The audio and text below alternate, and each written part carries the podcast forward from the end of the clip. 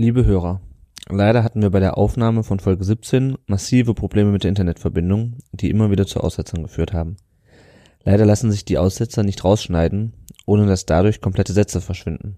Wir wollten euch unsere Unterhaltung mit Patrick aber dennoch nicht vorenthalten und bitten daher für die Qualität dieser Podcast-Folge um euer Verständnis und hoffen, sie gefällt euch trotzdem.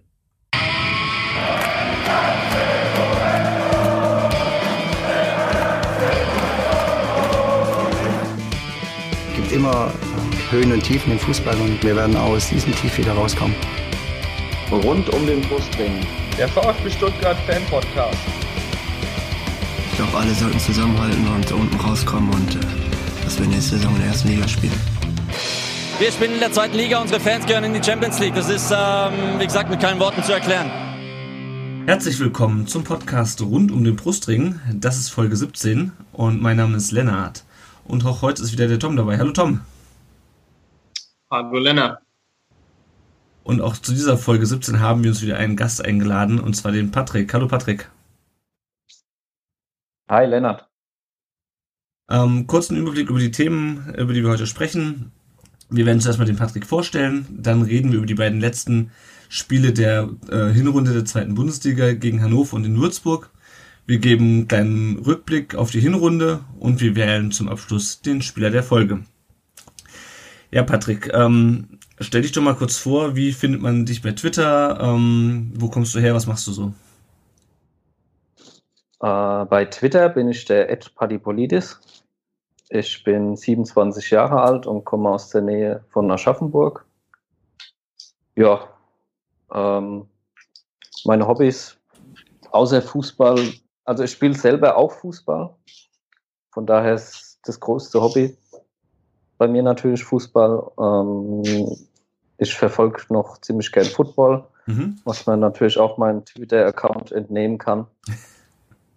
Und ja, wenn es die Zeit hergibt, dann sitze ich auch immer vor der PS4. Wie kommt jemand aus Aschaffenburg denn zum VfB? Ja, ähm, Oder bist du wohnhaft in Aschaffenburg oder wohnst du? Ja, die, äh, nee, das ist ein Dorf in der Nähe von Aschaffenburg. Ah, okay. Ähm, wie ich zum VfB gekommen bin, ist so die klassische Erfolgsfan-Story, würde ich jetzt mal behaupten. Also ich habe eigentlich überhaupt keine Verbundenheit gehabt zum VfB. Und ähm, ja, es hat so zur Felix Magath-Zeit angefangen. Mhm lag jetzt nicht unbedingt daran, dass der Felix Magath auch aus Aschaffenburg ist. Könnte man meinen, aber nein. ja, könnte man, aber das möchte ich nochmal sagen, dass es nie. ähm, ja, mir hat einfach die, die, die Mann damals hat mir sehr zugesprochen als äh, die junge Wilde, sag ich jetzt mal. Ja. Und ja, wie das dann angefangen hat mit denen und dann ich so langsam, aber sicher VfB-Fan geworden. Hat sich ja dann auch schon gelohnt im Jahr 2007. Ja. Deswegen. Ja, aber geografisch überhaupt keine Verbundenheit. Also ich habe weder Verwandte da noch sonst irgendwas. Mittlerweile hat sich halt alles ergeben. Bist du auch dann öfter unterwegs oder also zu, zu spielen jetzt oder? Ja, also ich habe keine Dauerkarte. Ich meine, die Fahrt an sich ist jetzt nicht das Problem, es sind zwei Stunden. Ähm, einfach. Aber dadurch in der Region nicht ganz allein, äh, ziemlich allein, was den VfB angeht. Also ich habe zwei, mit denen ich jetzt öfters mal beim Spielen war, also wir haben da ja so einen Fanclub, der ganz in der Nähe eigentlich ist. ich wollte gerade sagen. Supporters Hessen, ne? Also ich meine, ich, ja. ich, ich rufe ja gerade aus Darmstadt an, ne? ja. ich aus Frankfurt, also wir sind eigentlich. Ja. wir hätten uns auch treffen können. Stimmt, ja. Ja, ich habe, ich hatte es mal vor, ich meine, es ist jetzt auch schon wieder zwei, drei Jahre her, wo ich das mal so mir versucht habe, beizutreten. Aber ich bin wirklich mittendrin, sag ich mal. Also der, der Supporters Club Hessen Seite und dann wäre es wieder eine Dreiviertelstunde in Richtung Spessart bei mir, da hinten in Richtung Würzburg schon fast wieder, wo dann der nächste Fan. Mhm. Aber vielleicht soll ich mir das noch nochmal auf jeden Fall. ja. Ich hatte eigentlich auch vor, mir dieses Jahr eine, eine Dauerkarte zu holen, aber es ist halt äh, gerade jetzt in der zweiten Liga termintechnisch echt mal. Also, ähm, Patrick, wir stellen unseren Gästen immer drei Fragen. Und zwar, ähm, mhm. die erste Frage ist, was war dein erstes VfB-Trikot? Ähm, das war das Trikot. Ja, das war die Saison 2007, 2008 und davon das Heimtrikot. Gut. Mein, mein erster Vlog, wenn ich das noch dazu sagen mhm. kann, das war, lass mich überlegen, das war sogar Martin Harnik, glaube ich. Ah. also ich habe ziemlich Pech, ziemlich Pech mit meinen Vlogs, würde ich behaupten, weil jedes Mal, wenn ich da jemand drauf gemacht habe, der hat danach stark abgebaut. Zum Beispiel Ibisevic und äh, Lukas Rupp ist auch bei meinen Favorites. Ja. Deswegen vlog ich ja nicht. Ja, ich, äh, ich, hätte ja gerne noch ein aktuelles Trikot mit Simon Terodde, aber das überlege ich mir noch. dann, dann wird es erst recht nichts, oder? Ich wollte gerade sagen, den brauchen wir noch ein bisschen. Warte bitte noch ein bisschen, bis wir aufgestiegen sind. Ja. so drei Jahre. Ja. Was war denn dein erstes VfB-Spiel im Stadion? Ähm, das war, ich hatte es vorhin rausgesucht, die Saison 2007, 2008 in Bochum. Mhm. Dann mein erstes Mal Neckarstadion war im Januar 2009. Und das erste Mal Cannstatt der Kurve, Stehplatz, war im Oktober 2011. Hm. Sehr gut. Wo ist jetzt normalerweise ein Platz im Neckarstadion? Oder hast du? Ähm, unterschiedlich. Also ich habe äh, ich habe keine Dauerkarte, mhm. leider. Hast du schon gesagt gerade. Aber ich, ich versuche halt in, wenn es klappt, irgendwie durch Bekannte die Karten in der Cannstatt der Kurve zu bekommen. Ansonsten sitze ich in der Untertürkei der Kurve. Hm, sehr gut. Ja, das Tom. Das mal im Fritzle Familienblock zum Beispiel. cool. Tom, wir haben für den äh, Patrick auch eine Frage äh, von Twitter bekommen. Magst du uns die mal vorlesen? Selbstverständlich. Christoph D. Meyer fragt, äh, hat er eine gute Strategie mit dem Frust, den der VfB immer wieder verursacht, umzugehen? Die würde mich natürlich auch sehr, sehr interessieren. Strategie, ja, wenn du eine hast. Strategie ist halt immer relativ. Ne? Ich meine, es verkraftet jeder, jeder anders. Ähm, also was ist, was mir jetzt mal bewusst war, was ich immer gemacht habe, ist, ich habe erstmal kräftig Dampf abgelassen auf Twitter habe dann so zwei, drei Tweets äh, gepostet, was mich gestört hat an dem Spiel. Und danach habe ich eigentlich immer versucht, Twitter oder vor allem auch Facebook, äh, die, bei den Kommentaren das einfach zu meiden, durchzulesen für einige Stunden, mhm. um einfach auf andere Gedanken zu kommen, weil auch hilft, ist einfach was zu unternehmen, dann mal essen gehen oder was trinken gehen in der Stadt mit Kumpels oder sonst aber wie gesagt, das wäre jetzt meine bevorzugte Strategie, nachdem der VfB wieder versucht hat, den Abend zu versauen. ja, ich habe auch am Sonntag jetzt irgendwie, ich glaube, ich habe schon fünf Minuten oder drei Minuten vor Abpfiff ausgeschaltet und habe dann keine Ahnung, auch erstmal ein bisschen bei Twitter rumgekackt und äh, dann aber versucht, mich irgendwie abzulenken. ja, ich war zum Glück direkt eingeladen am letzten Sonntag. Ja, das Deswegen ist aber praktisch. Ne? Hat sich das dann. Genau, ja. Wenn es schlecht läuft. Ja, ich nicht. Ich war in Würzburg und stand im Block und habe mir nach, äh, nach 70 Minuten überlegt, ob ich einfach gehen soll. Aber hätte ich eh warten müssen, weil meine Freundin im Kino war und ich dachte so, hm, Kino wäre eine Alternative gewesen. Ja. Hätte man nicht unbedingt in Würzburg machen müssen, aber wäre wär sicher cool gewesen. Naja. Mhm. Im, Na Im Nachhinein war alles besser. Ja. Mhm, das stimmt wohl würde sagen, wir äh, reden über die beiden Spiele mal chronologisch einfach. Mhm. Ähm, fangen mit dem Hannover-Spiel an, das ja ähm, eigentlich recht gut begonnen hat mit dem Tor von, von Terodde. Ähm, und am Ende hatten wir das Glück, dass halt Martin Harnik Martin Harnik ist und ähm, doch nicht so viele Tore schießt, wie er könnte. Und schlussendlich haben wir uns das, ähm, haben wir uns das Spiel, haben wir das, das Gegentor, das 2 zu 1 für Hannover irgendwie selber reingelegt. Ähm, ja, wie war so eure, wie ist so eure Herangehensweise an das Spiel? Oder was war euer Eindruck vom Spiel? Der Gast darf wie immer zuerst. ähm, ja, es war das erwartete Spitzenspiel, würde ich behaupten, wobei es für mich eher und auch viele andere, wie ich gelesen habe auf Twitter vor allem, das war eher Spiel der ersten Liga. Ähm, viele Unsicherheiten meiner Meinung nach. Ähm, von unserer Seite wenig rausgespielte Chancen. Mhm. Ähm, gut, klar, dass Ginczek die Kiste machen muss, zehn Minuten vor Schluss. Und dann halt, äh, ja, wie immer dann VfB dann das Spiel hat verloren. Tom? Ähm, ja, ich fand es zwar auch nicht unser bestes Spiel, aber ich glaube, das war auch äh, einer unserer stärksten Gegner.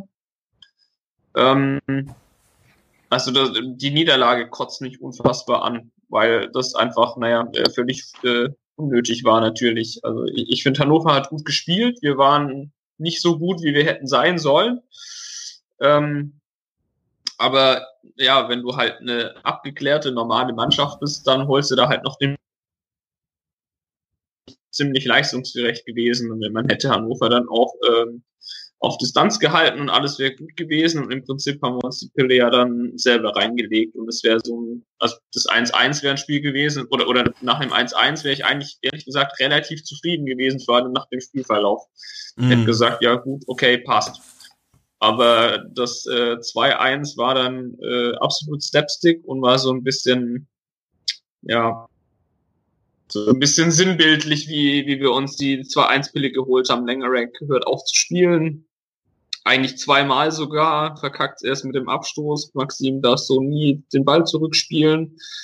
Kaminski rutscht aus und irgendwie äh, stehst du dann nach dem Hannover-Spiel da und es ist super negativ alles eigentlich. Und so negativ habe ich es eigentlich, aber ähm, ja, darfst du halt so einfach nicht verlieren. Und da siehst du eigentlich, dass es ja ein, ein dummer Fehler, wie viel der eigentlich ausmachen kann. Mhm. Ja, das ist es halt. Du hast dann halt dieses, dieses Topspiel und wir hatten ja schon vorher gesagt, wir wären auch schon mit dem Unentschieden gegen Hannover. Da könnten wir auch mitleben, eben weil es halt eine sehr gute Mannschaft ist, das ist gar keine Frage. Ähm, und ich glaube, die meisten kotzt auch nicht unbedingt die Niederlage an, wenn Hannover jetzt irgendwie, keine Ahnung, uns 90 Minuten an die Wand gespielt hat, aber die Art und Weise, ich meine, klar hatten wir Glück, dass ja, seine Chancen nicht macht. Aber ähm, dass du dir dann das Ding so dumm selber reinlegst, also ich meine, selbst mit dem Unentschieden hätten wir noch gut mit leben können, denke ich. Aber auch dieses, ähm, also was mich ja. besonders geschockt hat, war, dass in der ersten Halbzeit Hanik plötzlich zu viel Platz vorne hat und die einfach nur lange Bälle durch unsere Abwehr spielen mussten. Äh, und wie gesagt, wenn er nicht Martin Hanik gestanden hätte, dann hätte er schon zur Halbzeit irgendwie 3-1 für Hannover gestanden. Und wenn es dann doch irgendwie dich da durchwurstelst und dann aber selber das, das Ding reinlegst, das in einem Spitzenspiel, wo es irgendwie schon darum geht, äh, oben mal ein bisschen das, ähm, Abstand zwischen dich und den, den Relegationsplatz zu bringen, das ist schon, das ist leider wieder so typisch VfB so ein bisschen. Ja. Ja. Ja, das stimmt wohl. um, ähm. ich hätte das Unentschieden auf jeden Fall auch genommen, ja. Ja, also ich meine, das, wie gesagt, das wird ja immer wieder gesagt. Äh, es kann ja wohl keiner erwarten, dass wir hier mit äh, 17 Siegen durch die Vorrunde gehen. Natürlich nicht. Und das war halt so ein Spiel, wo man sagen kann, okay, da ist ein Punktverlust ähm, hinnehmbar und auch irgendwie logisch, weil wir sind nur einfach mal nicht die mit Abstand beste Mannschaft der Liga. Aber sich dann so dämlich dahinzustellen, ähm, ja, und auch die, Tom, du hast ja die Situation gerade schon beschrieben, wie das Tor zustande kam.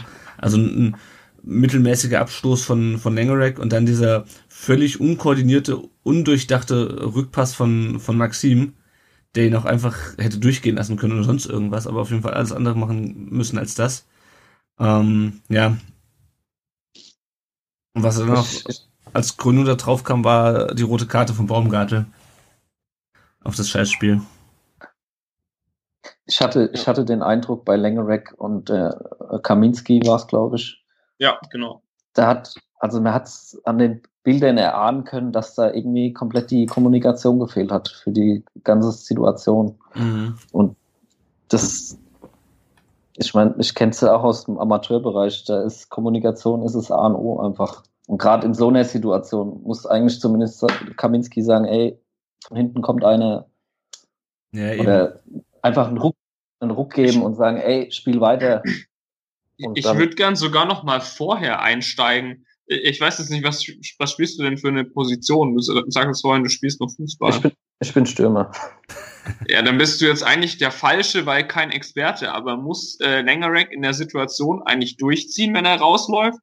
Weil, also ich habe es mir vorher mal noch mal kurz angeguckt und ähm, im Prinzip ja, scheiß Abschlag, Rückpass Maxim, äh, Hannoveraner läuft los und Langerek macht dann irgendwie so drei, vier Schritte raus, entscheidet sich da zurück dann hat er das Teil und das Ding fliegt in, auf die Haupttribüne oder also weiß nicht, ob du die Szene jetzt noch so äh, vor Augen hast, aber ja. prinzipiell, also wenn er den Sprint macht und ist sich sicher, er bekommt ihn dann auf jeden Fall auf die Tribüne hauen, aber ich weiß nicht, was seine, äh, was er machen wollte, ob er erstmal nur den, den, den Winkel spitz machen wollte. Ja, so sah es aus. Ob, ob er, äh, ja. Und Situation war, weil dann war noch der eigene Spieler eigentlich dran, aber irgendwie auch doch nicht. Also es ging halt auch echt furchtbar schnell. Ja, ähm, dann noch wobei, also wobei das, also ich finde es eigentlich gar nicht schlimm, dass, also diese erste Situation, dass er da dann abbricht oder was und zurückgeht, aber dass er dann den Hannoveraner berührt und aufhört zu spielen, zum Schiri ja. guckt, in Manuel Neuer Manier, dann, oh, es geht doch weiter, läuft zwei Meter, guckt wieder zum Schiri, hält wieder die Hände hoch und äh, dann, dann klingelt's. Das ist so, ich äh, saß ja auf dem Sofa, ich war leider oder zum Glück nicht im Stadion und ähm, ich hatte Freunde da, die nicht so viel mit Fußball zu tun haben. Die haben mich äh, etwas komisch angeguckt, mhm. weil ich äh, eigentlich mein halbes Wohnzimmer hätte demolieren können, weil ich so sauer und angefressen war. Also das, das war echt die Szene, ich hätte kotzen können. Ja. ja, er muss, er muss den Ball einfach nehmen. Also kurz Verwirrung ist nachvollziehbar, ob es jetzt äh, einen Pfiff gibt oder nicht. Aber dann muss man eigentlich sofort wieder zusehen, es, der Pfiff kann auch kommen, nachdem er den Ball schon wieder in der Hand hat. Meiner ja. Meinung nach. Ja, eben. Und also im Zweifelsfall einfach weiterspielen. Und dann, dann, genau, und dann kann man immer noch gestikulieren mit dem Schiedsrichter, sonst was. Vor allem ist es ja auch nicht so, als ob das für den Schiri einen Unterschied vor allem, macht. Es ändert ja eh nichts. Ich ja. meine, genau. Also, ähm, das ist so, was ich gar nicht verstehe. Ich meine, der, der Neuer macht das ja auch relativ gerne, aber meistens machen wir das erst, wenn der Ball schon im Tor liegt. Und das ist irgendwie der Unterschied wahrscheinlich zwischen Lengrek und Neuer in der, in der ja. Beziehung. ja. Ähm, ja, ja aber sonst, sonst fand ich das Hannover-Spiel eigentlich in Ordnung. Also ich war, ich war jetzt nicht unzufrieden. Also ich meine, ich dachte schon, dass wir ein bisschen besser hätten spielen können. Aber ich dachte mir eigentlich so, das halbe Spiel so, ja, ist okay. Also klar, nicht gut und ja, es ist okay. Ich meine, Hannover hält auch fett dagegen und so und es war, die haben echt ein richtig geiles Auswärtsspiel gemacht, finde ich. Ja. Ganz unabhängig davon, ähm, von, von dem Fehler von Längerek dann, aber ja, mein Gott, dann spielst du dieses Scheißding halt unentschieden und dann ist alles gut. Ja. Und dann gibt's auch diese ganzen Rages auf Twitter nicht, die meiner Meinung nach gegen Hannover viel zu früh kamen, weil es wie gesagt, für mich ein okayes Spiel war. Aber ja, ich meine, dann macht's halt eine, eine solche Situation, macht's so unfassbar kaputt und das ist schon irgendwie krass, finde ich. Ja. Ich glaube, wo, wobei vielen auch der Frust herrührte und bei mir auch, lag, war halt, lag, es lag halt daran, dass es halt mal wieder so ein äh, Spiel war, in dem es um relativ viel ging. Ich meine, klar, die Saison ist noch lang. Ja. Aber es ging ja, wie gesagt, schon darum, Hannover auf Distanz zu halten. Und da dann nicht nur, also wir hatten ja auch im Vorhinein gesagt, dass Verlieren eigentlich No-Go ist und ein Unentschieden okay wäre, ja, wenn man dann nur noch vier Punkte hätte. Und einfach dieses Spiel zu verlieren und plötzlich statt vier oder sieben nur noch einen Punkt Vorsprung auf Hannover zu haben, das ist das, was, glaube ich, sehr viele frustriert hat. Weil das Spiel jetzt. Ja, wobei man, also, das stimmt schon trotzdem, sehe ich uns eigentlich trotzdem im Großen und Ganzen eigentlich äh, immer noch gut aufgestellt und da jetzt die Flinte ins Korn zu werfen, finde ich zu viel. Aber also was mich viel, viel mehr aufregt, ist ja das äh, Spiel, über das wir gleich leider noch sprechen müssen. Also da, da könnte ich wirklich äh, ein Fahrrad kotzen. Ja. Weil nach Dresden äh, kommt sowas wie von wegen, das darf nie mehr passieren und so. Ich meine, äh, das hat Wolf äh, das sicherlich noch genauso. Aber dann kommt so ein Spiel wie gegen Würzburg und das ist richtig scheiße. Also das Hannover-Spiel, ja, whatever. Aber dass man sich dann in, in Würzburg so herspielen lässt, das setzt dem Ganzen echt noch die Krone auf. Also ähm, ja, ich das war eigentlich gar keine schlechte Überleitung, oder? ja. Perfekt. Ja, Würzburg, äh, muss ich auch sagen, ich habe erst nach 20 Minuten eingeschaltet und habe danach 87 wieder ausgeschaltet. Ähm, also das Spiel war eine komplette Katastrophe. Ähm, da zum einen natürlich wegen des Ergebnisses, aber auch wie gespielt wurde. Aber was mich am meisten angekostet das ist, das hieß, ja, Hannover, das ist jetzt doof gelaufen, wir müssen jetzt eine Reaktion zeigen. Bla bla bla bla bla bla bla. Und dann kommt so ein Kackspiel bei rum. Also ich meine, das erste Spiel war ja schon kacke, aber das zweite, wie du so auftreten kannst. Und das war ja nicht mal das Spielerische, das war ja einfach von der, von der Einstellung her wieder das Problem. Die Würzburger, die sind gerannt und haben gekämpft und alles Mögliche, was man sich halt so, was man halt so macht als Aufsteiger. Und wir standen wieder, wieder, wieder Ochs vom Berg und gedacht, oh, das ist ja krass. Die sind ja viel engagierter als wir. Oh, 1-0, 2-0. Also das Spiel hat mich richtig angekotzt. Das, das ist Also- wieder, ja, Ja, bitte. bitte. äh, das für mich wieder sinnbildlich von das Spiel ist vorher schon gewonnen. In Ja. den Köpfen von den Spielern. Und das ist ja leider eine bekannte VfB-Krankheit. Gerade wenn es gegen Aufsteiger geht, beziehungsweise äh, in, gegen Gegner, die in der unteren Tabellenregion sind, dass, wenn es mal nicht, nicht läuft, dass dann direkt einfach keine Mittel da sind. Also wir haben ja wirklich 90 Minuten keine Mittel gehabt gegen Würzburg. Ja, vor allem offensiv Wann- auch nicht, ne? Immer in, genau, waren immer einen Schritt zu spät und das darf es eigentlich nicht sein. Ich meine, also Würzburg hat das echt gut gemacht. Also Ja. man darf halt auch nicht so tun, dass es irgendwie so ein Karnevalsverein ist. Ja, die sind aufgestiegen, aber die haben ein extrem gutes Heimspiel gemacht. Ähm, Dass, Genau. dass da wir auch was dazu können, keine Frage. Ähm, und ja, es hat eigentlich schon echt angefangen. Also es war eigentlich schon vor, ähm, ich war ja dort und im Blog war das auch so die Diskussion bei uns schon. Eigentlich können wir das heute nur verkacken. Es ist so ein typisches VfB-Ding. Du kommst hier an, so ein richtiges Pissstadion. Ich fand, äh, also irgendwie hatte im Block auch gefühlt keiner Bock. Das war einfach von vorne bis hinten richtige Scheiße. Und du hast es gemerkt, ähm, das Ding fängt an.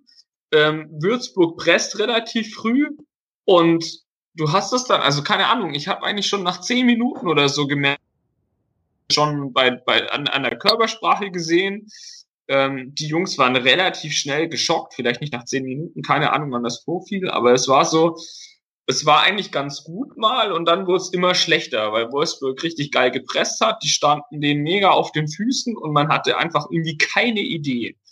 Dann kamen dann noch die Fehler und so dazu, dann geht die Murmel rein und so weiter und so fort und dann ging gar nichts. Und dann kam irgendwie, ja, Halbzeit steht es dann 2-0 und ich fand, die Phase nach der Halbzeit war dann in Ordnung. Also da kam ja dann Zimmer und ähm, Zimmermann, glaube ich, Ja. für Maxim und ähm, ich weiß gerade nicht wen. Für Maxim und Hosogai. Großkreuz, glaube ich. So. Nee, Nee, äh, nee, Hosogai, genau, pardon. Ich hatten wir auch mal eine ganz gute Phase. Da war auch die, also ich finde, man sieht das im Stadion immer mehr als in der Glotze, aber also da war die Körpersprache dann auch mal wieder eine andere. Und das hat dann vielleicht mal so eine Viertelstunde, wenn es hochkommt, gehalten. Oder 20 Minuten. Und dann kam Würzburg wieder so ein bisschen mehr ins Spiel und dann war bei uns schon wieder Ende Gelände, weil also das- war dann nach 20 Minuten in der zweiten Halbzeit irgendwie komplett Aufgabe gefühlt. Und dann ist spielen ja auch das 3-0 und dann war's das. Und das ist so, ist auch wieder bezeichnend, finde ich irgendwie. Ja, Das ist wie dieses, das ist Langerack in a nutshell eigentlich, ne? Der hört auf zu spielen und du fängst dir das 2-1. Und in Würzburg fand ich, war es relativ ähnlich. Du, da steht dann ein richtig furchtbar unangenehmer Gegner und dann haben unsere lieben, zuckersüßen Leute einfach keinen Bock mehr. Und das ist echt, das geht nicht. ich, ich, ich verstehe diese phasenweise Schockstarre ach überhaupt nicht. Also nach dem 1-0, wie wir uns da noch eine Viertelstunde lang angestellt haben in der Abwehr, das ist, war einfach grauenvoll. Ja. Ja. Und mir fehlen da einfach die, die Leute, die mal da vorangehen, die einfach mal einen, einen Schrei fahren lassen und einfach versuchen, die Leute aufzuwecken. Ja, und es kann ja auch nicht immer nur an Das Gentner hat liegen. man meiner Meinung nach wieder. Genau, ja. Ne? Also der war ja krank und wurde erst später eingewechselt. Aber da muss halt auch mal ein Großkreuz irgendwie was machen. Oder, keine Ahnung. Es gibt ja nun äh, schon noch ein paar Spieler, die älter als 20 sind auf dem Platz. Gefühlt zumindest. Weil, also man, ich, ich fand, man hat das, also, ja, ich, also Sunjic freuen werde ich ja in dem Leben nicht mehr und ich glaube, der bald äh, auch nicht mit Sunjic, aber also der Kerl war sicherlich nicht alleine schuld, aber nee. ähm, das will ich auch gar nie behaupten. Aber wenn du so den hölzern. Typen zuguckst, was der, was der, also das ist so unfassbar hölzern und so langsam und, und ach, ich, ich weiß nicht. Also wenn da dann ein Baumgartel zum Beispiel steht, das ist einfach anders. Mhm. Also das, das ist ja wieder diese Situation bei Langerack. Da äh, passiert der Scheiß und, und äh, der Typ äh, flippt in der Mitte aus, weil das Tor fällt. Und das ist eigentlich, okay, das mag jetzt in der Situation ein bisschen zu spät gewesen sein, aber das ist schon so ein junger Tusky irgendwie, finde ich. Ja, und also der, ich fand, der hat extrem gefehlt gegen Würzburg. Er hat, der hat einfach eine Präsenz, die uns genau. ohne ihn einfach abgeht da hinten. Ja. Umso ärgerlicher diese lächerliche rote Karte. Aber wobei, ja, das ist ja auch Makulatur. Also, selbst wenn ein Baumgartel fehlt, darfst du einfach gegen Würzburg so nicht auftreten. Das ist, das ist ein Witz. Also, ja. Äh, ja. Ja, das dachte ich mir halt auch, weil es kann halt nicht sein, also Langerack, äh, nicht Langerack, ähm, Gentner äh, kam erst später von der Bank und ähm, Baumgartel war gesperrt, aber es kann ja nicht nur an den beiden Spielern liegen, dass wir, dass wir so auseinanderfallen und anders als auseinanderfallen kannst du es eigentlich nicht beschreiben. Also wie gesagt, die erste Halbzeit, ähm, wo du Glück hast, dass äh, Würzburg nur zwei Tore macht im Grunde. Auch, auch wie die Tore gefallen sind, diese, diese Ecke, wo der Ball einfach im, im, äh, im 16er da irgendwie rumkullert und dann stochern die den rein. Wie kann denn sowas sein? Die muss doch mal irgendjemand da rausklären. Ja? Aber ja, ja, wobei, wobei, also ganz ehrlich, das, das ist noch das Tor, wo ich sage, okay, das kann passieren. Das ist irgendwie so, so ein Murmel-Pissball, der geht da noch irgendwie dumm an. Im Moment mal, das war das Einzelne, der an Pfosten geht, ne? Ja, genau. Ähm, aber ja. trotzdem, das zweite Tor, das war auch so, ja, mein Gott, das ist irgendwie richtig saudumm gelaufen und da stehen dann drei rum, kriegen es nicht weg. Aber das, das erste finde ich eigentlich viel schlimmer, weil es so am 16er ist, da stehen gefühlte 100 Leute von uns und, und irgendwie Baum, äh, nee, Quatsch, äh, Pavard haut da, glaube ich, drüber irgendwie ja. und dann kriegen wir es dann mit drei Leuten doch nicht hin, das Ding zu klären. Also das, das war ja wieder mal Slapstick pur. Und ja. Unsua stolpert, glaube ich, über die Beine von Langerack, als er versucht, an ihm vorbeizulaufen, glaube äh, meine ich in Erinnerung zu haben. Also das ist wieder ja. wie früher mit, mit Rüdiger. Äh, schönster Slapstick. ähm, ja, was meint ihr denn, woran liegt das jetzt, dass wir diese beiden Spiele vergeigt haben? Erstmal mal abgesehen von purer Dummheit äh, in einigen Situationen. War das äh, der Mannschaft am Ende doch zu viel Druck? War Platz 1, äh, den wir am 15. Spieltag noch in hatten, zu viel Druck? Oder ähm, was, was war da plötzlich los? Ich, ich hatte nie den Eindruck, dass es am, am Druck lag, zumindest in Würzburg. Ähm, für mich war, wie gesagt, das Spiel einfach schon vorher abgehakt. Und eigentlich genau wie in Dresden, man kommt dahin, denkt, ja, das läuft schon irgendwie und dann läuft's nicht und dann wundert man sich, reibt sich die Augen und dann steht's schon 2-0. Und dann fehlen einfach, beziehungsweise haben die Leute gefehlt, die, die, die den äh, Weckruf ausmachen. Wie ein Gentner war leider auf der Bank, oh. aber. Wobei ich mich immer frage, äh, also wenn du schon so beschissen ins Spiel startest, also ich meine, du sagst ja, also du, du fährst dahin und offensichtlich, ich, ich weiß nicht, nehmen die sich zu viel vor und scheitern dann irgendwie, weil sie sich selber so einen Druck machen oder also ich, ich glaube einfach nicht, dass es bringt, dass, dass da jemand ist, der versucht, die Jungs wach zu rütteln. Also im Spiel kannst du das doch vergessen. Also es ist doch eigentlich schon viel zu spät. Das musste schon vorher passieren, oder nicht? Ja, gut, aber also ich, ich habe auch mal Fußball gespielt und ich habe so den Eindruck, dass, also wenn du so richtig beschissen ins Spiel startest, und dann kriegst du irgendwie so ein dummes 1-0 und so, das, das zu spät. Also, dass man da dann nochmal richtig ins Spiel kommt, äh, äh, gibt sowas tatsächlich? Also, das kommt mir immer so vor, als, als wäre eigentlich das Problem vorher schon. Dass man da eben hinfährt, Hosen voll und denkt so, ja, das wuppen wir heute schon und irgendwie kein Bock, weil es ja kalt und Würzburg und das Stadion ist scheiße. Das ist doch das eigentliche Problem und nicht, dass da dann irgendwie jemand steht, der da dann auf dem Platz rumbrüllt. Da denken sich doch auch alle, eh, leck mich am Arsch. Also, oder meint ihr, das würde was bringen, wenn da jemand, ein Wachrüttler oder was dabei wäre? Das wäre zumindest ein Versuch. Okay, das stimmt. ich meine, es wäre wär jetzt auch nicht die erste Mannschaft gewesen, die irgendwie ein Spiel dreht. In das es schlecht gestartet ist. Ja. Also, ne? Ja, das ist richtig. Aber klar, das kann natürlich nicht nur von einem ausgehen, da muss er durch die ganze Mannschaft so ein bisschen ruckgehen, aber da sind halt zu viele Leute immer noch, die mitlaufen. Die halt gut spielen, wenn es gut läuft und Ja, halt, wenn es nicht gut läuft. hm. Ja, es sind halt, es es sind halt wirklich Aktionen, die, die, wo man dann auch sieht, okay, die haben das Spiel noch nicht aufgegeben und sei es mal einfach mal ein, ein weg, weggewichst, würde man bei uns jetzt sagen. Einfach mal ein, ein weggehauen oder Ne? beziehungsweise einfach die einfachen Dinge probieren und nicht immer sofort einen Steilpass probiert oder einfach versuchen, sich das Selbstbewusstsein wieder zu holen. Und das hat halt meiner Meinung nach gefehlt. Hm. Also was mich, was mich ja relativ positiv stimmt, sind die Aussagen von Wolf.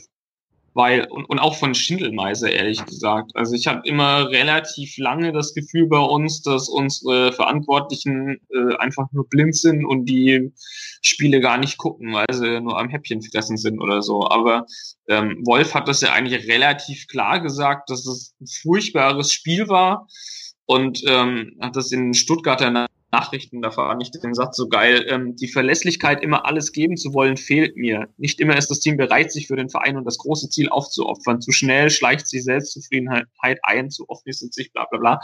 Und dann äh, meinte er, gibt es beim VfB, und das gibt es beim VfB schon länger, diese Kultur des Allesgebens Wollens ist untergegangen. Das ist eigentlich, endlich sagt's mal einer. Ja, ich wollte Also sagen, ich, ist- ich hoffe jetzt, ich hoffe jetzt nicht, dass die, dass die Mannschaft jetzt nicht mehr hinter dem steht oder so. Aber heilige Scheiße, haben wir jetzt echt einen Wolf gebraucht, dass es mal einer sieht. Also das finde ich unfassbar, dass, dass, dass man, dass, dass ein Trainer sich hinstellen muss und dann so eine Aussage tätigt. Das ist ja brutal eigentlich. ja, und das, Ich, ich, ich denke an die, die, an die, die es gerichtet war, die, die werden schon wissen, wer gemeint ist. Ja, das glaube ich allerdings auch. Also äh, auch die Aussagen dann äh, von Schindelmeiser jetzt im Nachhinein, also auch ein Stuttgarter Nachrichtenartikel so von wegen, ähm, dass man so niemals aufsteigt, stimmt mich auch positiv. Also dass er im Winter auf jeden Fall was tun will und ich hoffe, er sortiert die richtigen Leute dann aus, weil ähm, ja, es wird langsam höchste Zeit, dass das äh, endlich weggehen. Wobei zumindest die Harnix des letzten, der letzten Saison, also der, ist, der war für mich letzte Saison so ein Sinnbild irgendwie, dass es einfach gar nicht mehr lief und so. ja. Aber das, das stimmt mich in der Tat auch positiv, dass sowohl Schindelmeiser als auch Wolf da relativ deutlich sagen, dass es halt, äh, dass man nicht so einfach halt so weitermachen kann, so wie man das ja letztes Jahr oder ungefähr äh, vor einem Jahr getan hat, als man gesagt hat, ach, gegen Wolfsburg gewonnen, machen wir einfach zum Cheftrainer, wird schon passen. Ja, das war ja auch wieder so Es gibt die endlich, naheliegendste Lösung irgendwie. es scheint keine Alibis für die Mannschaft mehr zu geben und das, das Ich habe seit langem endlich mal das Gefühl, dass wir da auf beiden Positionen die richtigen Leute sitzen haben. Ja, Ja, ich, ich, ich hoffe, dass man ganz ernsthaft, also selbst wenn es nicht hochgeht, ähm, ich, ich glaube immer noch, dass wir aussteigen. Ich meine, wenn wir so kicken gegen Wolfsburg, natürlich wird's nichts. mhm. Wir an Wolf und Schittelmeiser festhalten, weil ich zum, zum ersten Mal seit wirklich langer Zeit den Eindruck habe, okay, es sind äh, in den Entscheiderpositionen stehen endlich mal die richtigen, die doch noch nicht so ganz zu passen. Wobei, also ich dachte einfach, aber irgendwie äh, so das Würzburg-Spiel ist echt unfassbar, was so ein Spiel machen kann. Ja. Ja, ähm, da würde ich sagen, dann werfen wir nochmal kurz einen allgemeinen Rückblick auf die Hinrunde. Äh, ich möchte das nicht Spiel, Spiel für Spiel durchgehen, aber wenn man sich so das insgesamt betrachtet, haben wir relativ schwach begonnen, haben uns dann stark gesteigert und haben am Ende jetzt wieder ähm, schwach abgeschlossen. Ähm, was war denn für euch jeweils das beste und das schlechteste Spiel der Hinrunde?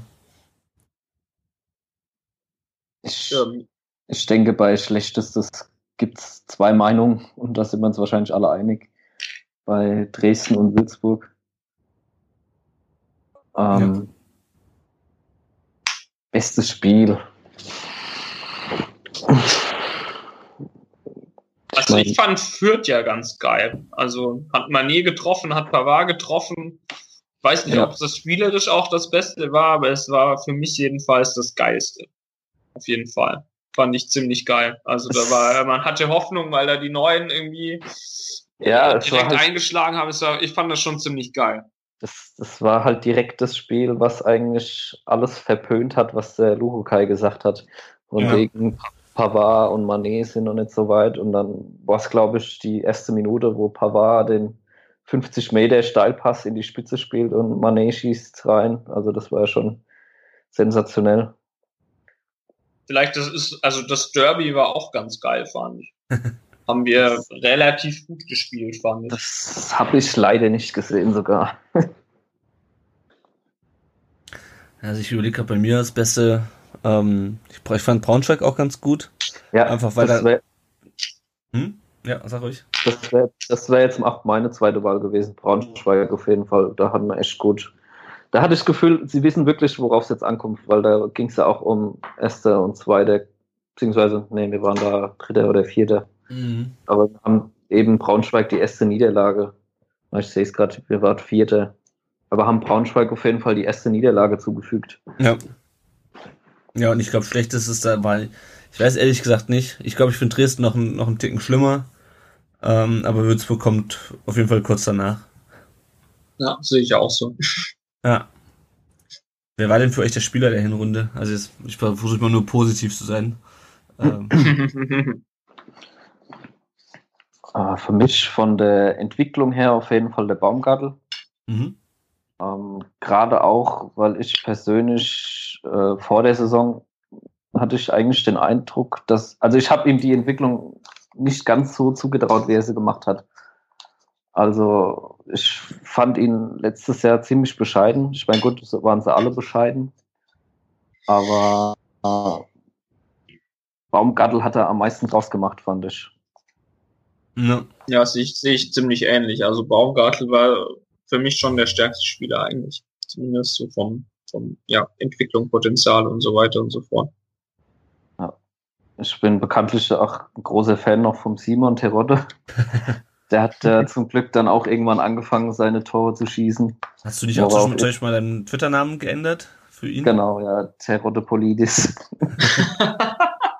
ja, es war einfach in der, in der Sommerpause mein größter Wunsch eigentlich so für die zweite Liga, weil ich habe den schon immer gemocht und dachte mir halt jetzt, das wäre eine gute Möglichkeit und dann kam er wirklich und ja, dann am Anfang lief es ja nicht ganz so gut.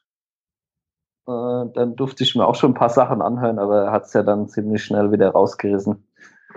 Ja. Ja, ich glaube, für mich war auch Terodde so der Spieler der Hinrunde, obwohl ich natürlich euch zustimme, dass äh, Baumgartel sich schon, schon sehr stark steigert hat, auch im Vergleich zu den letzten Jahren logischerweise, weil er einfach immer mehr an Erfahrung gewinnt. Ähm, aber Terodde hat mir schon, gefällt mir schon echt gut, weil es auch zumindestens, wenn es gut läuft, auch so mitspielender Stürmer ist und keiner, der sich nur vorne reinstellt. Und ja. ähm, zumindest, also auch im Gegensatz zu Harnik beispielsweise, macht er halt die Dinge auch einfach mal rein. Zwar auch nicht immer, äh, das Problem ist halt, dass wir gegen Würzburg, wenn er da vorne nichts bekommt und nicht mehr ansatzweise an den Ball kommt, dann hängt er halt auch in der Luft. Äh, aber das kannst du ja als Stürmer sicherlich nachvollziehen. Ja, definitiv, ja. Aber also, so, so mitspielen finde ich Terodde gar nicht, eigentlich ehrlich gesagt. Ja, also glaub, zumindest. Oder? Ja. Gegen Nürnberg ist mir das halt so aufgefallen, dass er sich dann da im Strafraum vorne die Bälle zurückgeholt hat und nicht einfach nur so stehen geblieben ist und äh, wieder zurückgetrabt ist, als er einen Ball verpasst oder so. Ich, ich finde, es, ist, es macht schon viel aus, wenn, eine, wenn Stürmer immer anspielbar ist. Und es ist halt perfekt, wenn man, wenn man nicht alles spielerisch zu lösen ist und dann kommt der lange Ball nach vorne und er kann die Bälle einfach behaupten. Also er legt die ab mit dem Kopf und die, die, die Außenstürmer rücken nach und dann kann es da ziemlich schnell gehen. Und ich finde, das hat man auch oft genug gesehen. Und er hat ja auch nicht nur genug Tor gemacht, er hat ja auch viele aufgelegt, muss man sagen. Ja, das stimmt auch. Ja. Naja, dann, dann Baumgartel und Terodde. Ich bin dabei. ja. Also rein von der, von der Stürmerposition würde ich schon behaupten, dass Ginczek äh, noch variable und, und äh, mhm. mit dem kann man noch besser Fußball spielen, aber ich meine, mit Terodde bin ich jetzt auch nicht unglücklich. nee, das stimmt. Was war denn für euch der beste Moment der Hinrunde des Abseits des Platzes? Hat Terodde auch was mit zu tun. Ich fand ja tatsächlich diese Wette von Ocean Avenue auf äh, Twitter sehr, sehr geil. So von wegen, war das das Fürth-Spiel sogar, wenn Terodde ähm, drei Tore schießt, läuft den Marathon und der Kerl haut drei Kisten rein. Und Nee, es war Bielefeld. Äh, Bielefeld war War das, Bielefeld, anyway. Aber äh, fand ich jedenfalls einfach so eine geile Aktion und ich habe es so gefeiert, als es 2-0 stand und zweimal Terodde und dann macht der Typ noch das dritte. Das war echt, ähm, fand, ich, fand ich einfach mega lustig und sehr, sehr geil. Ja. Als, als, als hätte er es gewusst. Als hätte es gewusst, war fand ich einfach mega gut. Feiere ich eigentlich immer noch, weil sie jetzt natürlich auch das Ganze auf Social Media und so ähm, ähm, ja, begleitet. Ich finde es äh, einfach eine geile Aktion. Ja. Was war dein Moment der Hinrunde, Patrick? Das ist eine gute Frage eigentlich. Also zumindest abseits des Platzes. Weil ich öfters mal die Diskussion hatte mit Jenny, äh, weil sie Simon eigentlich immer zu, für zu schlecht gehalten hat. Und dann wischt er ihr quasi so eins aus. Hallo Jenny. Sehr schön. Ja, ähm, die war ja auch schon vor, wann war das? Vor, im November war sie, glaube ich, bei uns zu Gast. Aber Was war denn deiner, Lenny? Ja, ich glaube, das war, äh, es waren mehrere Sachen. Einfach so der Zuschauerzuspruch. Also beispielsweise, was waren es, glaube ich, 10.000 Leute in Kaiserslautern äh, auswärts. Ähm, das fand ich schon ziemlich geil. Das sind Zahlen, die du normalerweise eigentlich eher von Frankfurt oder von anderen Vereinen hörst, die halt auch generell irgendwie ähm, Publikum haben, was sowas halt eher mal bringt, halt so, so mit so riesen Zahlen irgendwie auswärts zu fahren. Und es war schon Hab irgendwie ganz lustig. Hm? Habe ich gern gemacht. Hä? Ich war, ich war in, in Laudern auch dabei. so. Ich dachte schon gerade, hä? Habe ich jetzt wieder durch, durch einen Aussetzer was verpasst? Ähm, ja, genau. Oder halt irgendwie mit äh, in Sandhausen halt mit äh, mehr Gästefans als Heimfans zu sein und so. Das war ganz lustig. Ja, ähm, wollen wir noch kurz auf Wolf und äh, auf Wolf eingehen, so eine Zwischenbewertung. Ähm, wie zufrieden seid ihr mit ihm? Oder hat- hattet ihr auch das Gefühl, dass er dich in den letzten Spielen irgendwie ein bisschen manchmal vercoacht hat? mit ziemlicher Sicherheit der richtige Mann für die Zukunft. Ähm, ich denke, dass er den richtigen Weg finden wird. Äh, er probiert sehr viel, meiner Meinung nach, auch mit diesen ganzen Systemvariationen. Ich bin jetzt kein Fan von diesen ständigen Wechseln. Auch nicht wirklich bin ich ein Fan von der Dreierkette, weil ich finde einfach, die passt nicht so gut zu uns. Mhm. Aber ich denke, dass wir vor allem jetzt in der, in der Vorbereitung, wo er die erste richtige Vorbereitung mit uns hat, dass er da wirklich ein, eine Linie finden wird, die wir dann auch äh, beibehalten. Und dann, also ich mache mir eigentlich wenig Gedanken über die Rückrunde. Mhm. Das, da bin ich, ich habe echt viel Vertrauen eigentlich, so viel wie schon lange nicht mehr. Ja. Es halt auch, man merkt es in den Interviews, das ist einfach eine ganz, ein ganz anderes Niveau, wenn man, wenn den, den Mann, dem kann man zuhören. ja. Also ich, ich kaufe ihm das einfach ab, was er da sagt.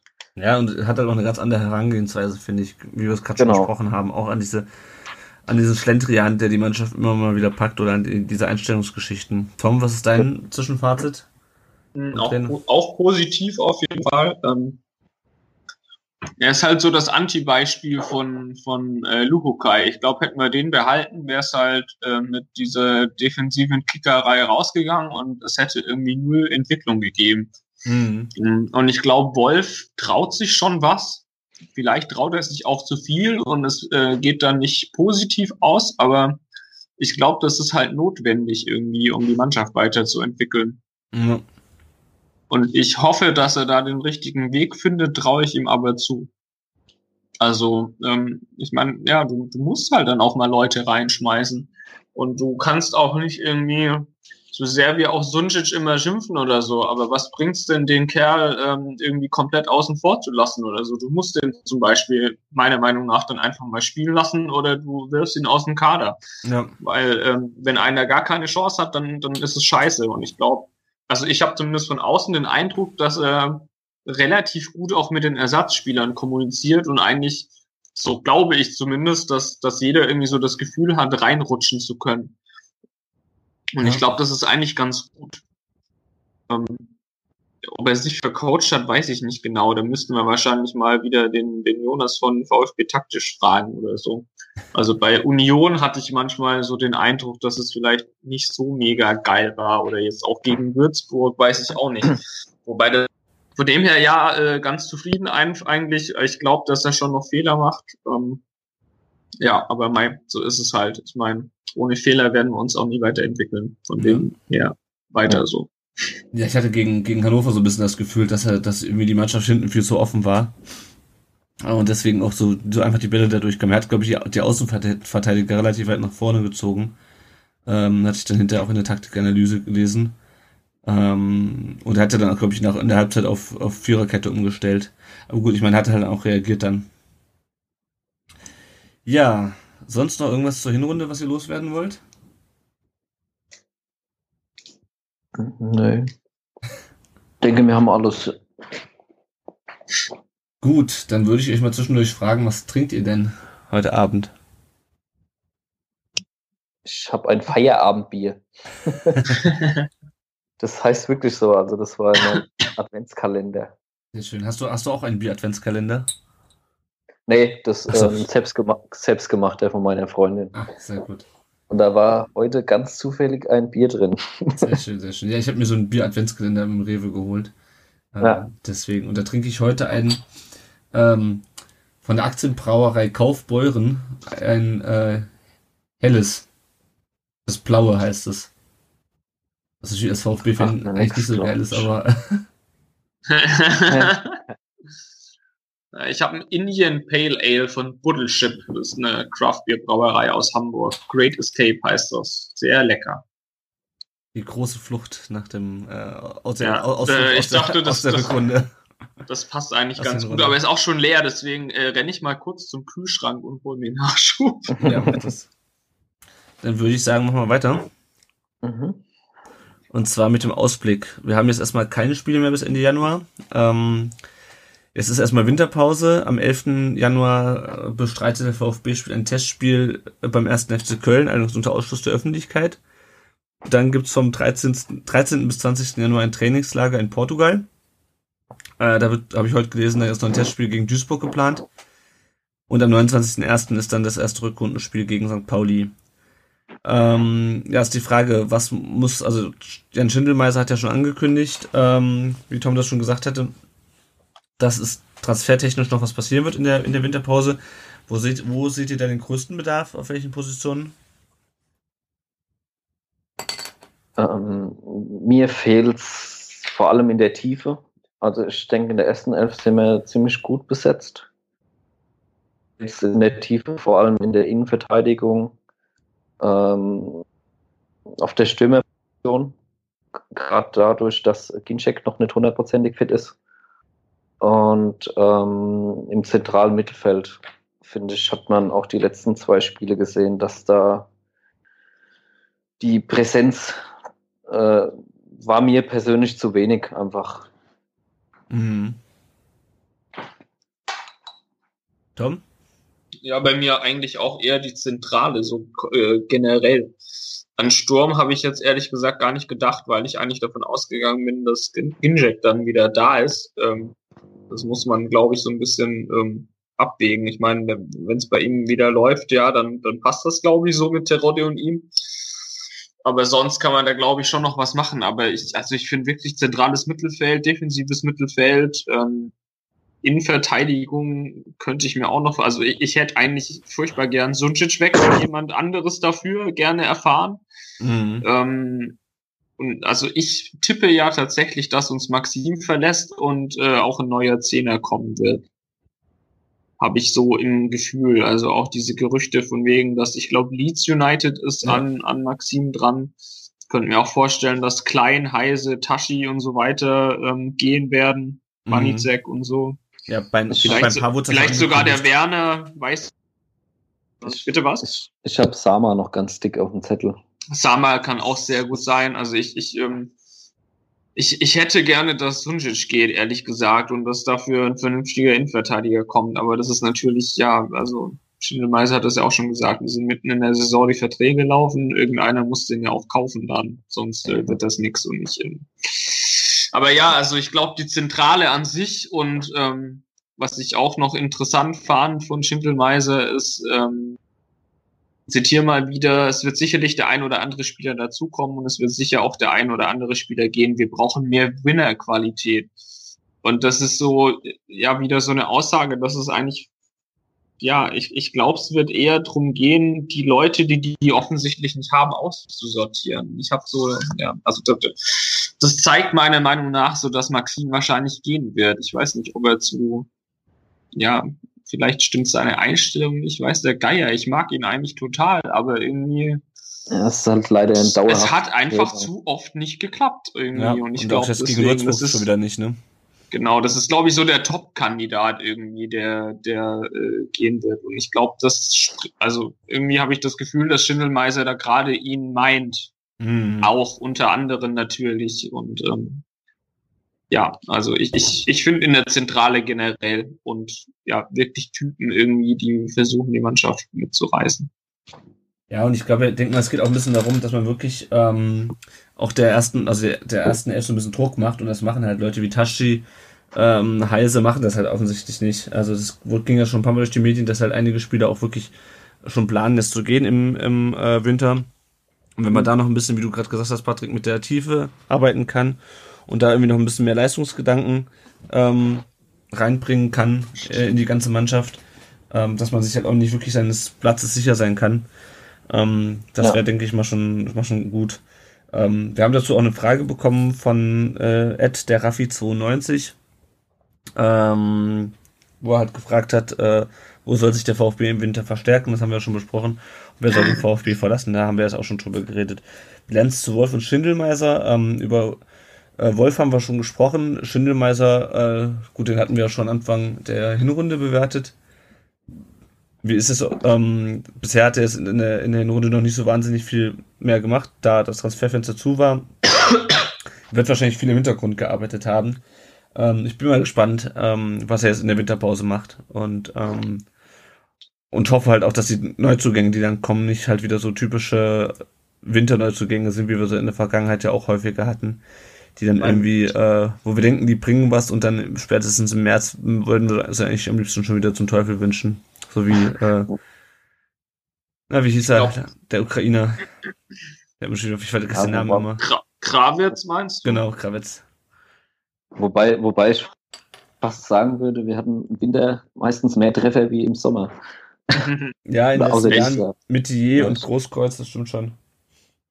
Ich, ich glaube, die größte Herausforderung für Schindelmeiser ist eigentlich jetzt so, ähm, also was er im Sommer ja gemacht hat, ist noch so ein bisschen, ich, ich sag mal, Füllmaterial zu holen, was, was gar nicht äh, negativ gemeint ist. So Leute wie Pavard und so. Mhm. Das sind eigentlich genau die Spieler, die wir brauchen. Jung, entwicklungsfähig, ähm, kickt ja auch gut, aber schwankt halt total noch. Also hat, hat richtig gute Spiele, hat auch schlechte Spiele dabei, ähm, ist auch irgendwie voll in Ordnung. Aber das Problem ist irgendwie immer noch, dass wir scheinbar kein starkes Korsett haben, irgendwie, die die Spieler halt führen kann. Mhm. Das kann Baumgartel in der Innenverteidigung zum Beispiel noch nicht leisten, meiner Meinung nach. Ähm, ja, und so geht's gerade weiter. Ich meine, Terodde hängt dann vorne im Sturm und kann, glaube ich, im Spiel auch relativ wenig beeinflussen, habe ich zumindest so das Gefühl. Also das soll jetzt keine Krit- Kritik an Terodde sein. Ich glaube nur, dass man irgendwie, wenn du irgendwie in der Innenverteidigung irgendwie jemand hast, der so eine ordnende Hand hat, bringt's einfach mehr wie ein Stürmer, der das macht. ja. Und ähm, ich glaube halt, solche Spieler kriegst du oder kriegen wir im Moment nicht, die, also weil wir einfach das Geld dafür nicht haben. Und ich glaube, also da bin ich mal gespannt, ob er das lösen kann. Mhm. Vor allem Weil das meiner. Meinung nach unser größtes Problem ist, dass, dass wir eigentlich, ich, ich finde uns in der Breite gar nicht so scheiße. Oder also wir haben relativ viel so entwicklungsfähige Spieler und so weiter und so fort, aber halt, ja, irgendwie zu wenig, die ja, vielleicht wenig in der lang Spitze. Verein sind und ja, also zu wenig so, äh, wo du sagst so, okay, der, also so eigentlich von, von Großkreuz, aber von dem bin ich im Moment ehrlich gesagt auch äh, relativ enttäuscht. Ja, den Weil das ich, auf dem Pla er, er bringt's auf den Platz irgendwie einfach nicht. Und Ja, das, also ähm, spielerisch ist er für mich mittlerweile mittelmäßiger Zweitligaspieler. Ich kann es leider nicht anders sagen. Also Ja, schön reden muss man das nicht, ne. Es ist wirklich so, wie es ist, also. Wobei ich gar nicht verstehe, an was es liegt, weil, also meiner Meinung nach hat er die Mentalität eigentlich. Also, ähm, keine Ahnung, vielleicht will er lieber bei seiner Tochter sein oder was. Das könnte man, also ich könnte es nachvollziehen, aber dann sollte man ihn halt auch rausnehmen einfach. Dann soll er Urlaub machen. Ja. Ja, keine Ahnung, vielleicht ist es halt auch eher, ähm, vielleicht kann er auch in einer guten Mannschaft glänzen, aber kann es in einer schlechten Mannschaft auch nicht unbedingt die Kohlen aus dem Feuer holen. Auch wenn das eigentlich. Wobei das halt, glaube ich, die wenigsten Spieler können. Also wer kann das denn? Ja. Jemand, der bezahlbar ist, das ist es. Ja, das ist Also es ich- halt, ne? Ich glaube, das ist halt genau das so, also da, da bin ich echt gespannt, ob er das lösen kann. Das Ja. ist halt auch. Äh, Ich erwarte mir eigentlich auch noch ein bisschen was von äh, Tobias Werner. Also, das ist für mich so ein Typ, der eine Menge Erfahrung hat, Ja. vor allem auch in der zweiten Liga. Und der war halt leider jetzt sehr lange verletzt. Und ich bin mal gespannt, wie das ist, wenn der fit ist bei uns. Ich hoffe, es nochmal angreifen kann bei uns und dann ist das meiner Meinung nach auch ein Typ, der die Mannschaft mitreisen kann. Mhm. Werner finde ich an sich auch gar nicht so schlecht eigentlich, aber da, also da bin ich echt gespannt, ob der nochmal rankommt irgendwie. Also Ja, von dem hat man auch irgendwie wenig noch gehört. ja, ich weiß auch nicht. Ich finde, man hat generell wenig gehört von denen, die verletzt waren. Also gerade Werner, der war schon fast mysteriös verletzt. Weil Ich meine, ja, vielleicht ist es, sorry, wenn ich da, vielleicht ist es tatsächlich dann, ich glaube, sein Sohn oder was war das, oder Totgeburt oder so ein Scheiß. Also ich kann mir schon noch vorstellen, dass da, ähm, ja, ich weiß nicht, ob da dann eine, eine körperliche Verletzung bei sowas vorgeschoben wird, aber ich, ja, weiß ich nicht, könnte mir schon vorstellen, dass das schon immer noch mitspielt, was ja völlig nachvollziehbar ist. Ja. oder auch für mich auch so ein Beispiel mit Anto Krikic. Ähm, Stimmt, von dem haben wir auch nichts mehr gehört. ja, es ist ganz komisch irgendwie. Also ich weiß nicht, ob der äh, Dr. Best wieder mit seinem Hexenwerk unterwegs war oder ob er wirklich einfach nur noch nicht so weit ist. Ähm, weil das wäre für mich prinzipiell auch einer, der bestimmt, ich meine, klar, auch ähnlich wie Pavard, dass der noch am Anfang seiner Entwicklung ist. Aber das wäre für mich halt äh, der Spielertyp, der uns fehlt, weil er, er kann ein Spiel lenken. Ich meine, Ja. die Ansätze haben wir auf jeden Fall schon sehen können in den Testspielen. ja, und gegen Fürth hat er auch gespielt und, glaube ich, ein Tor vorbereitet. Ja. Ist halt auch eine Frage, was denen zugetraut wird. Ja, das stimmt wohl. Gibt es zur Transferpolitik oder zur, zur Winterpause noch irgendwas zu sagen? Nö, Spieler der Ich- Folge. Ich, also ich lasse mich gerne überraschen. Ich, ähm, ich sehe es als positives Zeichen, dass man von äh, Jan Schindelmeister recht wenig hört. Mhm. Wenn ich da an Dutt oder Bobic denke, die haben äh, jede Woche irgendwelche sinnfreie Parolen gehalten, Ja. Anstatt sich um ihre Arbeit zu kümmern. Und das macht es mir eigentlich Hoffnung. Also man hat ja wirklich jetzt äh, wochenlang gar nichts gehört. Außer jetzt das Interview nach dem Würzburg-Spiel. ja. Und ist für mich eher ein positives Zeichen, dass er einfach im Hintergrund an den Strukturen und vor allem halt an neuen Transfers gearbeitet hat. ja. Und ja, man hat es ja in der Sommerpause gesehen, das waren zum Ende dann seine ersten drei Transfers, waren ja mehr als vielversprechend. Ja, auf jeden Fall. Ja. Deswegen denke ich, können wir uns da freuen. Das stimmt. Das Ich stimmt. bin echt gespannt. Also freue ich mich auch drauf. Gut. Dann kommen wir jetzt zum Spieler der Folge. Ähm, äh, Patrick, du hast ja schon im, im Vorhinein gefragt, was es damit auf sich hat. Also es gibt seit 1995 äh, beim VfB und in der Bundesliga fest Rückennummern. Und äh, wir haben uns gedacht, wir äh, wählen in jeder Folge den Spieler, dessen Rückennummer, ähm, den, Sp den Spieler der letzten 20 Jahre, dessen Rückennummer mit der Nummer der Folge äh, korrespondiert. Okay. Und das ist diesmal die Nummer 17. Kurzer Hinweis an unsere Hörer. Ähm, auch ihr könnt natürlich dieses Mal wieder den Spieler der Folge wählen. Sobald die Folge online geht, gibt's auf unserem Blog unter www.rundumdenbrustring.de auch die Möglichkeit für euch abzustimmen. Vielleicht sollten wir noch ganz kurz vorher die ähm, Abstimmung vom letzten Mal auflösen. Äh, die ging nämlich erst am Freitag zu Ende. Da gab's den, äh, wurde gefragt, wer ist der Spieler der Folge 16? Also der beste Spieler mit der Nummer 16. Und es hat sich ganz knapp durchgesetzt. Gerhard Poschner vor Horst Held und Ibrahima Traoré. Uh, yeah. Florian Klein ist mit null Stimmen auf dem letzten Platz äh, eingelaufen. Ganz überraschend. Aua. Ja.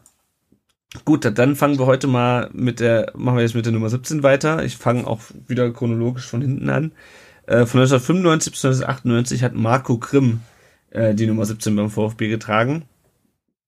Ähm, war dann auch mit uns logischerweise Pokalsieger in der Zeit. Ähm, hat auch früher mal bei den Bayern gespielt, was man sich so gar nicht vorstellen kann, weil ihm der Name so relativ wenig sagt. Er hat auch beim KSC gespielt. Ich glaube, er kommt auch aus äh, Baden-Baden ursprünglich. Uh. Der, der, ist raus. Und jetzt ist er äh, sogar in der gleichen Liga mit uns. Er ist Co-Trainer beim ersten FC Kaiserslautern, was mir irgendwie noch gar nicht so bewusst war. Genau. Nächster äh, Spieler mit der Nummer 17 war Timo Rost. Ähm, hat in zwei Jahren leider nur 16 Spiele für den VfB gemacht. Ähm, hat später noch in Cottbus gespielt und war zuletzt Trainer beim ersten FC Amberg. Dann Jochen Seitz von 2000 bis 2003 hat drei Jahre für den VfB gespielt, hat 74, Tor, äh, 74 Spiele gemacht, aber leider nur fünf Tore. Hat damals als Linksaußen bei uns gespielt. Ähm, hat äh, bei verschiedensten Vereinen hinterher gespielt und jetzt ist der Trainer wo? Nicht in Aschaffenburg. Nicht mehr in Aschaffenburg? Nee, das ist. Das hatte ich mir irgendwie vorher rausgesucht. Ist es da, ist das schon der Geschichte? Verkackt. Mist. Mist. Nee, der, der aber er war als der Hometown Hero. Ja, der war in Aschaffenburg Trainer, ja, aber das ist meines Wissens nach nicht aktuell. Okay, na dann hat äh, war Transfermarkt.de da äh, ungenau. Gut, nächster Spieler für insgesamt acht Jahre, äh, der die Nummer 17 getragen hat, war Mathieu Delpierre. Er kam damals. er kam damals vom OSC Lille, äh, genauso wie jetzt Pavard, ähm, war deutscher Meister mit uns, war auch drei Jahre lang Kapitän, ähm, war aber dann auch irgendwann bei uns über seinen Zenit hinaus, ist dann zu Hoffenheim gegangen, war dort in der berühmt-berüchtigten Trainingsgruppe 2. Er hat noch in Holland gespielt und bei Melbourne Victory, wo mittlerweile äh, unser Kiwi Messi äh, wieder zurückgekehrt ist, glaube ich. Und ähm, er hat dieses Jahr im April, glaube ich, seine Karriere, seine Fußballkarriere beendet. Die nächste Nummer 17 war Tunai Torun. Der wurde, glaube ich, damals auf Betreiben von ähm, Bruno Labbadia äh, geholt, mit dem er schon in Hamburg zusammen, unter dem er schon in Hamburg gespielt hat äh, wo Toro noch um, uh, ursprünglich herkommt. Ähm, jetzt spielt er seit 2014 bei Kasim Pasa in der Türkei und ist dort überraschenderweise Stammspieler. Ähm, genau. Dann ähm, die Nummer, die nächste Nummer 17 von 2014 bis Anfang dieses Jahres war Odysseas Flachodimos. Der galt ja so ein bisschen als das große Torwarttalent äh, nach, nach Ulreich, der Ulreich irgendwann ersetzen sollte. Ähm, nachdem er dann letzte Saison diesen überragenden äh, Torwart verpflichtet haben, ähm, hat er dann im Winter irgendwie keine Perspektive mehr gesehen ähm, und ist zu Panathinaikos äh, gewechselt äh, und hat dort zuletzt sogar dreimal gespielt. Und die aktuelle Nummer 17 ist Tobias Werner, über den haben wir gerade schon ein bisschen gesprochen. Ist diesen Sommer aus Augsburg gekommen, aber hat sich auch noch nicht unbedingt äh, in die Mannschaft gespielt. Ja, Jungs, wer ist denn eure äh, Nummer 17? Also ich hatte es mir nochmal überlegt, also trotz der regionalen Verbundenheit mit ähm, Jochen Seitz kann es eigentlich meiner Meinung nach nur die Wahl für Mathieu Delpierre geben. Einfach aufgrund der Erfolgsstory, würde ich sagen. Tom, wie, ist, wie sieht es bei dir aus? Ja, äh, klar, gleich. Also ich glaube, aus der Liste kann es nur Delpierre sein. Ähm, total geiler Innenverteidiger. Mein Herz hat damals geblutet, ihn da in der Trainingsgruppe 2 in Scheiß Hoffenheim zu sehen. Ich hätte ich hätte äh, den mit Kusshand äh, bei uns wieder genommen. Ähm, ja, der Pierre auf jeden Fall. Ja, ich glaube, da sind wir uns jetzt mal alle einig, zumal auch die Alternativen das nicht so wirklich verlockend sind. Also gerade so Leute wie Torun. ja. ähm, ja, also ich, auch bei mir ist natürlich Mathieu Delpierre. Ähm, fand ihn auch äh, super Innenverteidiger. Klar, irgendwann war halt ähm, irgendwann hat ihm, glaube ich, Taschke auch so ein bisschen den Rang abgelaufen. Ähm, wurde ja dann auch direkt nach ihm Kapitän. Aber trotzdem immer ein sehr, sehr sympathischer Typ. Und schade, dass er noch zu Hoffenheim gehen musste. Auf seine alten Tage, wie so mancher äh, VfB-Spieler. Ähm, ja, aber auf jeden Fall eine würdige Nummer 17, würde ich sagen. Gut, dann ähm, kurzen Überblick über das über den aktuellen Tippspielstand. Äh, heute läuft natürlich noch ein Spiel momentan. Wir nehmen am Montagabend auf. Ähm, aber es gibt das Tippspiel rund um den Brustring auf kicktipp.de. Ich weiß nicht, Patrick, äh, bist du da auch, äh, tippst du da auch mit? Nee, äh, ich bin wirklich nicht der beste Tipper, deswegen halte ich mich da immer Fan von solchen Runden. Ja, das geht Tom und, ich, und äh, mir genauso. Wir liegen beide auf dem, wir liegen auf dem geteilten 26. Platz, aber ich glaube, vor zwei Wochen waren wir. Was, Moment, ich dachte, ich bin weiter vorne. Nee, also wenn du Tom bist in dem Tippspiel, dann bist du auf Platz 26 gemeinsam mit mir mit 163 Punkten. Aber du, ich, ich bin auf 23 hochgerückt gewesen, aber, aber war, na, egal. Waren wir nicht bei der letzten Folge noch beide auf Platz 4, 4, 30 und 34? Kann sein. Wahrscheinlich, weil, weil viele nicht mehr tippen oder so. Ja. Hoffentlich. also ich lese mal gerade die ersten drei vor. Das ist zum einen die VfB-Fanseite äh, mit 196 Punkten, Platz 2 Knallgöver mit auch mit 196 Punkten und Rüd 61 mit 192 Punkten. Das sind die Führenden in der Wertung und mal gucken, wie das heute nach dem Montagsspiel noch aussieht.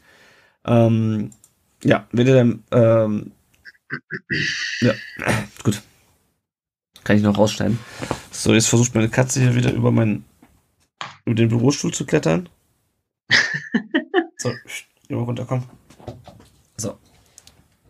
Ja, dann sind wir auch wieder fast am Ende. Ähm, Tom, ähm, möchtest du denn noch einmal einen äh, liebreizenden Aufruf an unsere Hörer machen, dass sie uns doch bitte bei ja, selbstverständlich. bei iTunes. Äh und zwar bei uns, uns gibt's natürlich auch bei iTunes. Wir bitten wie immer um Bewertungen. Äh, bewertet uns sehr gerne mit fünf Sternen, wenn ihr uns gut findet. Wenn nicht, lasst es bleiben. ähm, so finden andere VfB-Fans uns viel leichter. Sagt weiter, dass es uns gibt. Erklärt auch gern Leuten, was ein Podcast ist. Macht uns ein bisschen um die ganze Podcast-Welt bekannter. Und uns gibt's natürlich auch nicht nur auf iTunes, sondern auch auf unserem Blog rund um den Brustring.de, wo meistens Lennart äh, sehr schöne Beiträge schreibt. Uns gibt's auch auf Facebook, äh, Facebook.com äh, rund um den Brustring und natürlich auch bei Twitter unter rund um den Brustring. Genau. Ähm, dann bleibt uns eigentlich nur noch ähm, erstmal vielen Dank äh, an den Patrick, dass du dir heute Zeit genommen hast äh, und trotz der ganzen Ausfälle mit uns über VfB zu reden. Dankeschön. Ja, hat sehr Spaß gemacht. Ja, gerne wieder. Genau, dich findet man, hast du ja schon gesagt, auf äh, @paddypolides und, und @paddypolides bei äh, bei Twitter. Ganz kurz genau. noch, was hast du mit dem Twitter-Namen auf sich? Äh, kurze Story. ähm, wir hatten uns damals, ich und ein paar Kumpels, da gab es diese, in, in FIFA gab es so einen Modus, äh, Launch hieß der. Mhm. Und da durfte sich jeder so einen, einen Teamnamen geben. Und wir hatten zeitweise gern mit griechischen Mannschaften gespielt, weil uns die Namen so gut gefallen haben als Kinder. Und dann haben wir uns quasi unsere Kurznamen äh, in, in eine griechische Form umgewandelt und daraus ist äh, Padipolidis entstanden. Sehr geil. Geile Story. Ich finde es immer wieder interessant, wie die Leute zu ihren, zu ihren Twitter-Namen kommen. Das sind ganz häufig wirklich so, so, äh, so Nicknames von früher, so vor, vor Twitter und vor Facebook, die man in irgendwelchen, äh, bei ICQ oder so hatte. Oder bei ja. der, bei der Ocean Ave ist es, glaube ich, eine Band. Ähm, ja. Ich finde das immer wieder ganz, ganz interessant. Ich habe mich noch nie, was, ich habe mich noch nie gefragt, was Zwuggele eigentlich heißt. Äh, das kommt von Zwuggel und das heißt einfach kleiner Mensch auf Schwäbisch. Okay, das, das passt ja dann wieder. Das äh, ist, ist, ist sehr passend auf jeden Fall. Also machen wir hier mal einen Strich drunter. Ähm, liebe Hörer, lieber Tom, lieber Patrick, ähm, schöne Feiertage. Einen guten Rutsch. Ja, ähm, wir hören uns, äh, denke ich mal, Anfang des nächsten Jahres wieder in der Winterpause irgendwann. Ähm, genauen Planungen stehen da noch nicht. Eventuell wird es einen kleinen äh, Rückrunden-Ausblick geben mit einem anderen Podcast, aber da sind die Planungen noch nicht abgeschlossen. Mit dem anderen VfB-Podcast, bitte, das kann man ja. ruhig sagen. genau. Oh, warte mal. Wir haben eine neue iTunes-Rezension, sehe ich gerade. Das müssen wir noch einfügen. Also, das seht ihr nämlich mal, liebe Hörer. Das das bringt es wirklich, ähm, wenn man sich, äh, wenn man uns rezensiert. So hat Gero Brisanz jetzt äh, vor ein paar Tagen geschrieben. Pflicht für VfB-Fans. Dieser Podcast ist gleichermaßen informativ wie kurzweilig. Außerdem sind fast immer interessante Gäste am Start. Reinhören lohnt sich immer. Vielen Dank, Gero, für diese, für diese iTunes-Rezension. Also wie gesagt, äh, wenn ihr uns rezensiert, werdet ihr auch hier vorgelesen. Wir sagen das nicht nur so. ja, sehr schön. Gut, also Nochmal schöne Feiertage, äh, guten Rutsch ins neue Jahr und äh, bis dann. Jo, macht's gut, guten Rutsch, ja. ist fest. Von mir das Gleiche, auch an alle Fans.